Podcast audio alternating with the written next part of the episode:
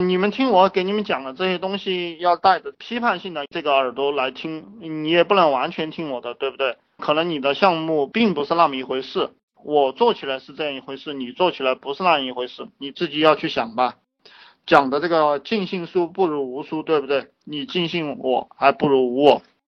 理论都是多面性的，理论都是多面性的，实施起来了，你碰到了问题也会非常多。你要根据这个具体的情况去套用。呃，我们创业初期都是以利润为向导的，就是一切为了赚钱。这个等你有钱了，我们再来谈企业文化，谈这个理想。因为初期你赚不到钱的话，你根本就活不下去。然后兄弟们会没有信心跟着你混，你只要赚到钱了，然后啥都好说。包括这个企业的改革也是这个样子，企业的改革就是在你的这个赚钱多的时候，然后呢，你就可以玩大动作，大家也没话说。不满意的你就可以让他走啊，因为赚得到钱，对不对？呃，但是当企业低迷的时候，企业赚不到钱的时候，你就不能够搞大动作了。这个是就像病秧子一样，要做这个小手术。很多人他就是因为没有经验，他在这个企业好的时候有很多漏洞看在眼里，他也不去管，他觉得哎呀反正赚得到钱就这样过吧。然后当这个企业走下坡路的时候，赚不到钱的时候，他就有急了，然后就来做这个大的手术。这样的话就很容易导致团队崩盘，然后东奔西跑，那些人都各走各的路了，因为大家看着你都要倒了嘛。那中国人他又是这样一个性格，他就是墙倒众人推。就是这样的，这个也是我的经验哈，你们自己去变通啊，没有还是没有问题啊，你们都懂是吧？这个你们有空的话要经常去看一些商业案例，这个看多了你们就知道怎么搞了。这些商业案例看起来，比如说我经常读的这个《哈佛商业评论》，虽然说跟你没关，特别是我发现现在很多资料它跟不上这个互联网的节奏，因为它大部分还是分析这个工业社会。啊，还是分析这个传统行业的，但是没有关系，其实逻辑都是通顺的。你要挑选着看，比如说他讲生产部的呀，对不对？讲生产部的这些东西，你就可以不去看，你可以看一看人事，看一看财务，看一看这个营销的这方面的东西。然后公司的这个人事是最重要的，没事的话，你要跟这个管人事的人聊一聊，选人、用人、留人这些东西。这个我记得通用电气那个老总。他就是其他的会议他不怎么参加，但是人事部的这个会议他是经常都要参加的，这个是当老板需要特别注意把控的地方。其实我一直给大家的观念就是你要研究这个人，其他的东西你不研究，但是人你必须去研究。但是呢，商业模式也是我们老板要特别注意的地方，就是商业模式。呃，因为前面一段时间的话，也有兄弟在给我提，他说这个当老板是不是必须做营销？其实当老板呢，也不一定非得要做营销。马云呢，他的营销其实就不是他做起来的，就是以前有几个兄弟给马云做起来了，只不过又被马云干掉了。反正就是当老板啊的一个策略，就是你不会打仗，你就找人来给你打仗，对不对？就是这么一回事。其实当老板的学问，完全是区别于这个没当过老板打工的人的一个学问。打工的人他研究的是物，而当老板他是怎么一回事呢？这个要讲清楚很困难。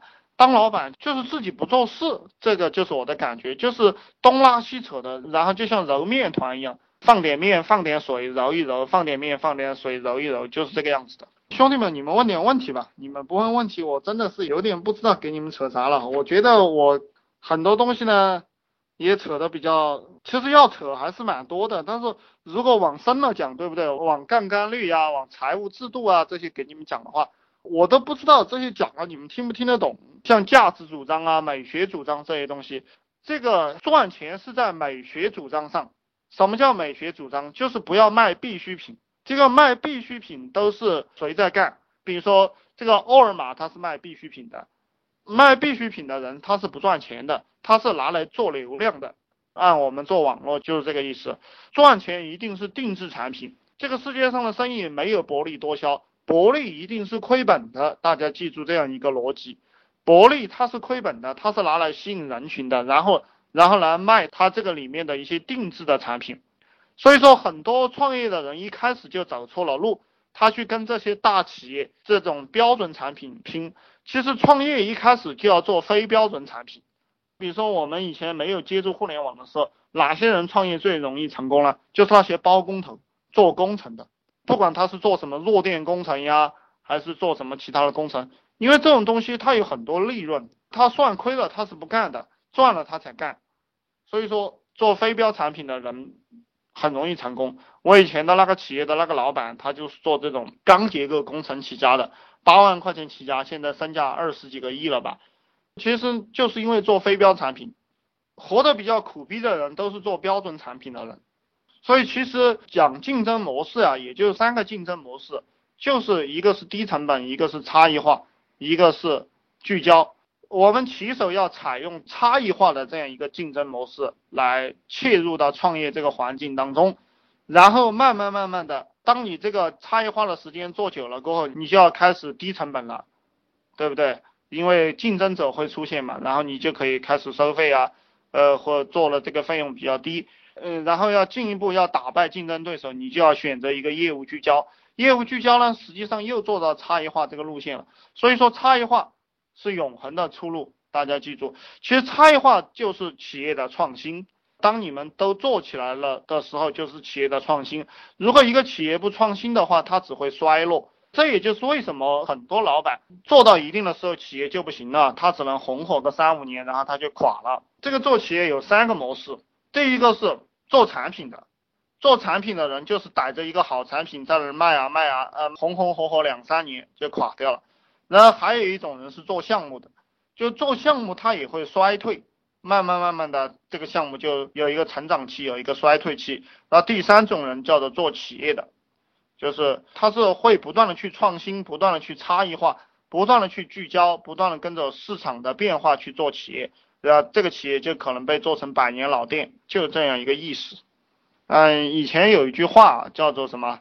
当爷爷的都当过孙子。嗯，这个其实观点我以前也给大家讲过，当爷爷的都当过孙子，其实不是当爷爷的都当过孙子，当爷爷的始终是当爷爷的，当孙子的始终是当孙子的。